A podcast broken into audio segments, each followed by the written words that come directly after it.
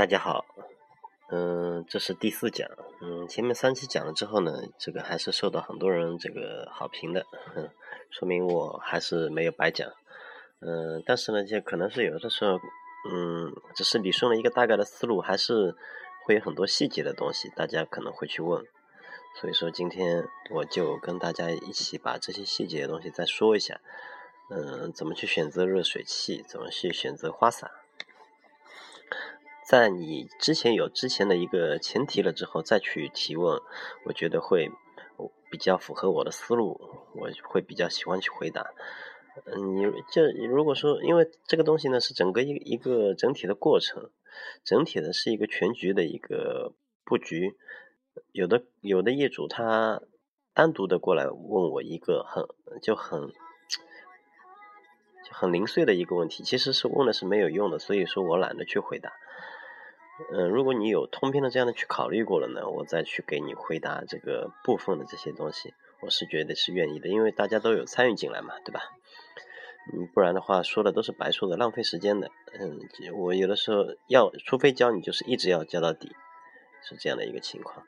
然后今天呢，我们先来讲一讲这个，有有一些其他的业主朋友，他们呢会问我们的一些问题，我们通过这些问题啊，来来这个。嗯，来引申出来，就是我就不一个一个的去讲这个锅炉怎么去选，这个花洒怎么去选了。这样的话，也要去做一个这个提纲，我也没这个时间，毕竟也是利用这个空余时间嘛，有这个爱好去跟大家讲一个这个事情。好的，嗯，接下来呢，我们就一个一个讲啊。首先第一个问题就是，有些人会问这个，因为我前面经常讲的这个水压和这个升数是怎么换算的嘛，呃。这个升数怎么去和水压换算啊？我我自己我是没有去换算过，但是大家心里肯定有一个这样的一个常识，就是水压高了，它升数一定是大的，对吧？呃，我这么跟你们说吧，你们看到的所有的这些花洒里面，它是上面有一个一般有像汉斯格雅，它是一一百二的那个飞羽，它里面的这个孔径肯定很小了，是吧？它这种。花洒呢是在三点五公斤的时候，它们出水量是在十六升。你们可以想象一下，自己家里面是在如果说是一个二五的水管，近乎是二五的水管的这样一个情况下，它水水压会水量会有多大？一般会在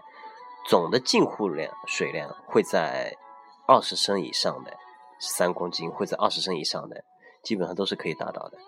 呃，有的人家里只有十。一公斤左右呢，那就可能就你的总进户量，你不去调调这个水压进户水压的话，你后面总的进户水量就只有可能只有十升，你后面真的配再大都没有用的。尤其上海一些老公房，本身水压低的情况下，它真的是没办法的。所以说一定要把这先把自己先去把水压解决了，水压对应的是水量，就可以换算了，就可以大概是指这样知道了。一般我们是让怎么客户让客户怎么有这样的一个感觉呢？就是让客户其实可以去手去摸的，就是你用手，你把手放在这个呃锅炉的下面啊，就这个进户水水管的这个龙头下面，是你就把水龙头打开，手去摸一下，它有很强的这个冲击力，你就冲这个拇指。能把这个拇指冲动，就手手心朝上，能把拇指冲动，我觉得这个水压就是很大的了。嗯，第二个呢，这个是就是这个问题啊。嗯，第二个是也有很多人问的这个问题，就是交房之后入户是六分，然后封路变四分，封路后改水，六分的有意义吗？就是说入户是六分的。封到家里呢，每一户家里入的入户是四封的，然后他想把这个四封的最后再加六封的，有没有意义？我是这么觉得的，我觉得二分的水管真的是四分的水管真的是太小了，四分的水管相当于只有二零的这个管道，二零的这个外径和二五的这个四分是二零的管道，壁厚三公分左右就是有六公分，两边壁厚六公分就是只有其实只有十四的这个。内径，我觉得真的是太小了。泄压非常厉害的，能够做到六公分就六公分，就四公分和六公分，四分和六分还有一寸的这些管子啊，它们对你的水压是没有任何影响的，就静压是没有影响。你想想看，哪怕再细再细的管子，你只要放一根压力表上去，它水压是一定是一样的。它们对什么有影响呢？就是有动压，其实就是一个，就是动压呢，就是说你水流起来，它这个压力会泄下来。实际上动压有些人理解不了啊，其实就是管子越越细，它的阻力越大。我们在流体力学上面有一个叫岩层阻力损失，它一定是和直径是有关系的。直径越小呢，它这个阻力越大。其实相当于来说，你四分和六分，四分的泄压大。那就相当于说是六分的管子水压是要要好一点的，一寸和六分的倒是差距不大的，四分是会非常有明显的泄压的，所以说我们一般建议客户不要去做四分的管道，能改六分就六分，你哪怕前面是四分，后面也改成六分，前面要是四分，后面也全部做四分的，我们碰到过的这个水压真的是很小的，同样一户一层的，别人是改的，他们没改，他们的水压就是很小，没办法。好，这个是一个第二个问题。嗯，第二个问题呢，我们就是以结论就是说，尽量的去把这个六分的改掉。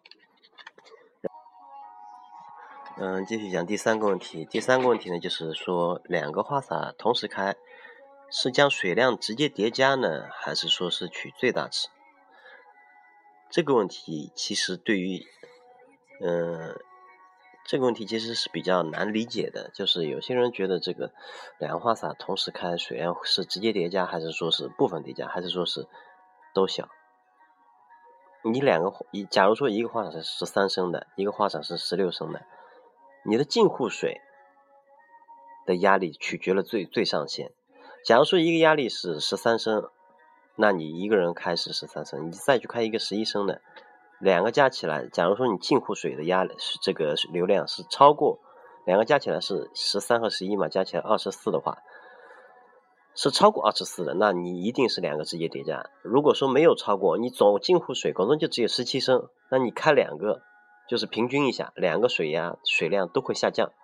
这样一个情况。所以说，真的要想两个花花洒同时洗。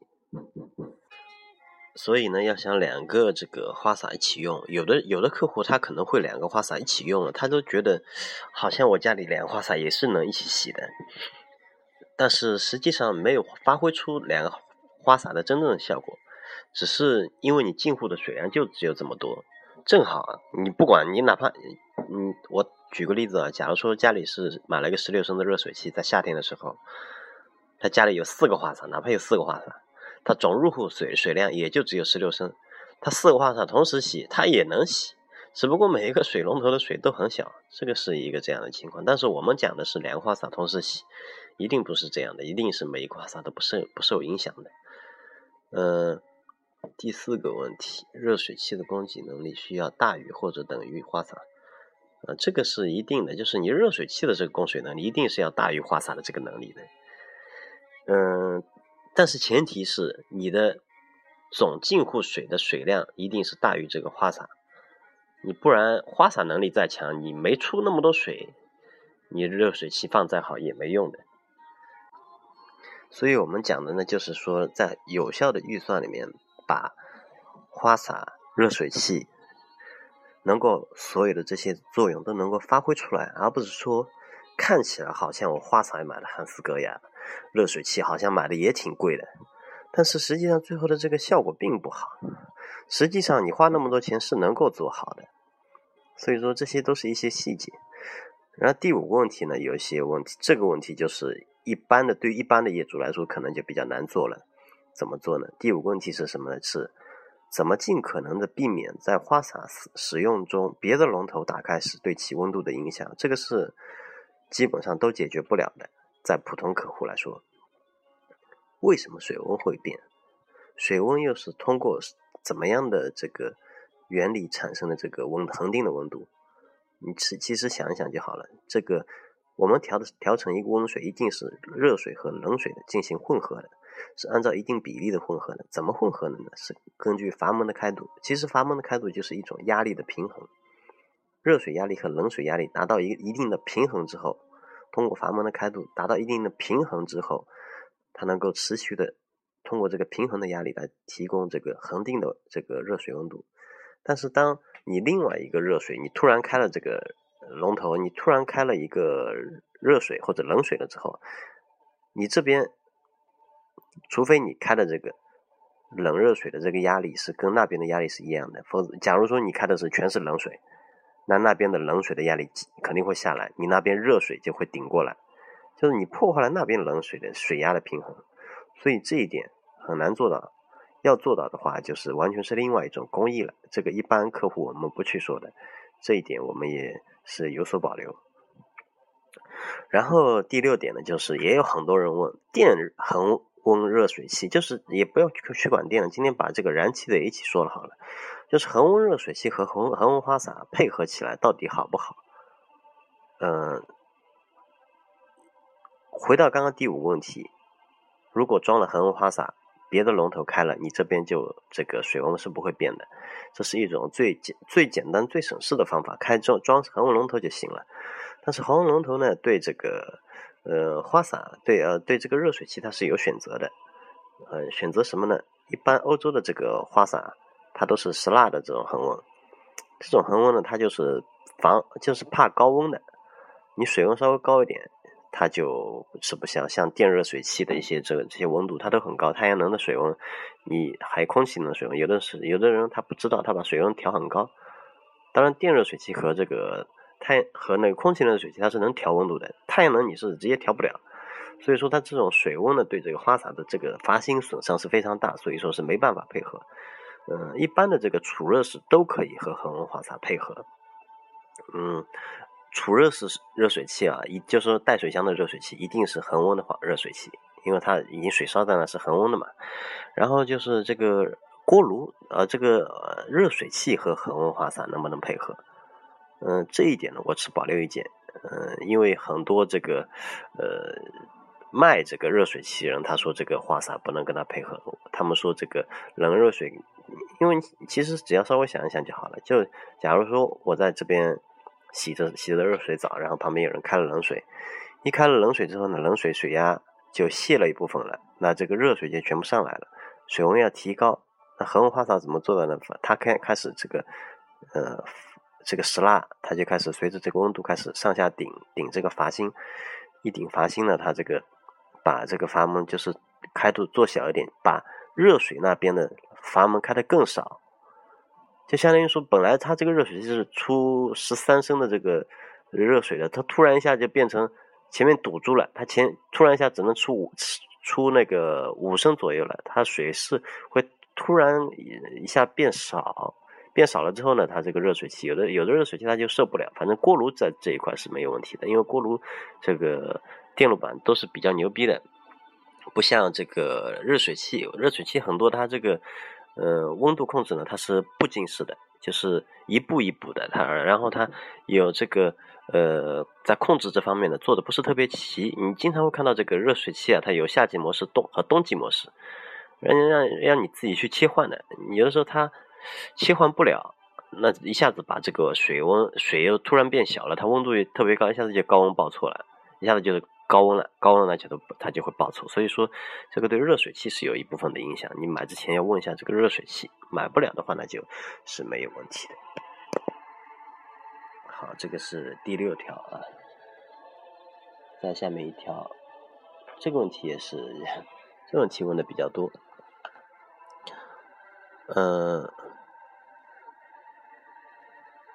有的人问就是我的花洒调温。过度不均匀，就动一下，冷热差距就特别大，然后，呃，总调不到正好的。这个是花洒调温不好呢，还是说是哪里不好？这一种是因为什么原因导致的呢？就是我自己老家也是这样的，我自己老家用的是太阳能，呃，当然小时候也一直一直这么洗过来的，到最后我就洗淋浴的，我从来呃洗这个盆浴，从来不洗淋浴，因为为什么呢？就是这个水我实在是调不过来，太难调了。但是为什么呢？你为什么会觉得难调呢？其实你只要想一下，这个还是说到这个冷水压力和这个热水压力它的一个均均衡的问题。嗯，为什么你的这个温度会感觉调的时候不均匀？其实是里面的这个冷热水的这个压力它不均匀。为什么呢？就是你的冷水和你的热水进户水水压不平衡，这种跟你的花洒调温没关系，是跟它的这个冷水和热水的这个压力不平衡有关系。嗯，一般是出现在什么热水器上面呢？这个太阳能热水器，就很传统那种非储非承压式太阳能水箱，水箱在楼顶上那一种，那种去洗澡真的是会把人洗哭的。有些年纪轻的这种九零后什么的，他有的有的业主这种九零后业主，他跟我说过的，把他女朋友洗哭了。就这个原因，他水温调不过来，所以说这个是没办法的解决的，你没办法解决冷水和压热水的水压不平衡，你一调就是调的要么就很烫，要么就很很冷，这个是一个问题。好，接下来是另外一个网友问的，他说我现在住的房子水压很小，我觉得可能是中央净水器那安的阀门是截止阀，不是球阀。嗯，关于这个水压的问题啊，中央净水器呢本身有一定的泄压的。假如说你本身原来原有的这个水压是很小的话，那你再去装一个中央净水器，出来这个水压其实真的是很小很小了。如果你在上面再装一个阀门是装的是截止阀，不是球阀的话，那真的是更小了。所以说这个在装这个之前，一般装中央净水器之前。我建议装装一个增压泵，不然水压有的时候有的人觉得受不了。另外，我再说一下这个球阀的事情啊，球阀是老老生常谈，好像隔隔几天就会有人问球阀、角阀，还有人还经常去去教他们怎么怎么去用什么球球阀、角阀的。球阀是球阀，角阀是角阀。角阀是外观的三角形嘛？你通字面意思意思的就好理解了。三角形的角阀是什么呢？就是直角的，它是一个直角的角阀。球阀是什么呢？球阀是讲的是有球阀和什么闸阀。球阀是里阀门内部的一个构造，角阀是讲的阀门外部的这个形状是有。带球阀的角阀，这完全是一样两样东西。有的人老想把它区分开，这个东西啊，所以说这东西还是要，嗯，这种日经问题真的是问的人挺挺挺心烦的。有些人看了也看了也心烦，包括听了也心烦。呃，我建议直接买这个燃气热水器的这个专用阀门就行了，你就买燃气热水器专用阀门大通量它就可以了，你不要去管它什么阀门不阀门。真想研究，你就听听这个广播也可以。下面呢，我想，嗯，还有一个人问，他说，装修想用带恒温龙头的花洒，看到商家介绍恒温龙头是这么介绍的，就是说，燃气热水器和太阳能热水器的用户请注意，冷热水压差需小于百分之三十，若大于此范围的，不建议使用，会出现，否则会出现忽冷忽热的现象。它是什么意思呢？就是有的燃气热水器啊，有泄压太厉害了，进进水压力是三公斤，它进入这个燃气热水器之后再出来，出来之后就只有两公斤了，这是为什么呢？就是一个是角阀装的不好，还有就是它的这个管道部的热水的管道真的是太渣了，会出现这样的问题。当你的冷水水压和热水水压相差了百分之三十的时候，你去用恒温龙头去再去控制它。它控制不了的，因为压力本身就摆在那，实在是太大了，差太大了。所以说，太阳能热水器它是首先是用不了，不管你这个压力是能不能控制。第二个就是太阳能热水器的这个温度是过高了。所以说，装燃气热水器的朋友呢要注意，把这个阀门啊什么这些东西要装得好。然后还有一个问的一个问题是比较专业的，他说。他升数都能测出来。他说他测了下厨房冷水的出水量，大约是每分钟二十六升。哎，这个这个升数我觉得很奇怪的啊，怎么会有人你会测到厨房冷水的水量呢？因为现在测水量呢，基本上我建议在进水户的水总水管上测，这种水量确实大。但是你如果说装的这个是在厨房那边测的话，就是说装好了，装好了这样去测一个龙头，基本上这种。小的龙头，就家里正常的这种龙头，它出水量是在极限是九升每分钟，不是花洒。那它这个龙头它能出到每分钟二十六升的，我也觉得挺奇怪的。然后他后面说，他说买的锅炉是三十千瓦的，三十千瓦呢，他用三十千瓦乘八百六再除以六十，六十就算出来是，呃，十十十七点十点七五升。他这个，他这个水，他这个不知道怎么算的，他这个算法是不对的。嗯，首先三十千瓦是一定是费斯曼，因为只有费斯曼的锅炉是三三十千瓦标的。所有的锅炉都是二十千标二十千瓦的，三为什么会有二十八和三十呢？因为三十千瓦它是一个这个输入功率，不，它不是输出功率。输出功率也是二十八，其实是一样，你应该用二十八去算。其实最简单的办法，二十八对应的就是十六升，二十四对应的是十三升，就这两个水，你其实对应一下，它一换算就正好是十六升。然后这个是十六升是什么意思呢？是指在夏天的时候每分钟出水量是十六升，它在冬天的时候，近乎夏天是近乎水温是二十五度嘛，冬天近乎水温只有呃五度左右，它冬天所以说像这种二十八千瓦的，它出水量就只有在这个十三升、十二升左右了，就是差不多打个八折，七折到八折左右，看这个近乎的这个水的温度。在这样的情况下，你装二十六升的是远远不够的，就别说你装两个花洒了，你装一个花洒都是不够的。嗯，但是有些人不要盲目的把自己家里的这个这个水装装这个锅炉装大，尤其是菲斯曼的锅炉，菲斯曼的两用炉真的是能少装就少装。你家里如果说你家里的这个水量很小的话，你装了一个菲斯曼的很大的锅炉。搞死，这搞得要搞死你的。菲斯曼锅炉真的，我觉得两用炉很不人性的，惨无人道。能不要装就不要装。你家里如果说要想达到你说的二十六分每分钟的，只有一种办法。对于正常人来说，有两种办法。一种是你去买一个，就比如说二十六升的燃气热水器，或者说是两二十六升对应的差不多有五五十多千瓦的锅炉，就两用炉，这是一种办法。如果是这样去用，你的燃气热水器要扩容，要扩很大的钱，很大一笔钱。然后这个两用炉呢，在升数越大情况下，它水温越越越是不稳定的，是不太稳定的，尤其是最开始的时候。所以说，另外一种办法呢，就是说把这个上限掐死在十六升，你就配一个二十八千瓦的锅炉，然后去配一个水箱，先把这个水烧热了，然后这个水，然后再来去。呃，通过水箱里面的水到你这个房间里面去，我觉得这样是比较好的。这样你就反正是你你假如说人多嘛，你就配个三百升；人少配个两百升，把水温调调高，基本上一家人去用一点问题都没有。所以说这个花洒和热水器基本上说成这样，我觉得是一般人都了解了啊。今天还有一个人问，他说我家里进户的水的这个水量是只有十二升每分钟，通过增压泵能不能解决到增压到十六升每分钟？呃，我觉得啊，这个你去增这个水量是没有没有意义的。你去增这个，你只能说去谈这个增这个水压，十二升每分钟的，差不多家里这个水真是很小的，差不多也就在两公斤不到左右。你去买一个增压，增个两公斤到四公斤，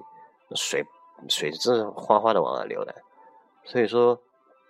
你直接去买一个增，如果是进库水真的只有十二升每分钟了，真的要去买一个增压泵了，因为你。进库水只有十二升，你后面在那些所有的热水器啊、管道都有泄压的，你装好之后出来只有八九升每分钟了，真的水很小很小了，一定要去买一个增压泵，不然这种舒适生活没法过的。我是觉得这样是是没办法，你一一套装修也花了不少钱了，不差这么点，一个增压泵就一千多块钱，两千多两千多块钱，买一个好一点的，这个真的是以后一直用一直很舒服的。好，今天的所有的问问题呢，就回答到这里。嗯，今天是改善性生活的技术回答啊。行行行，好，今天就到这里。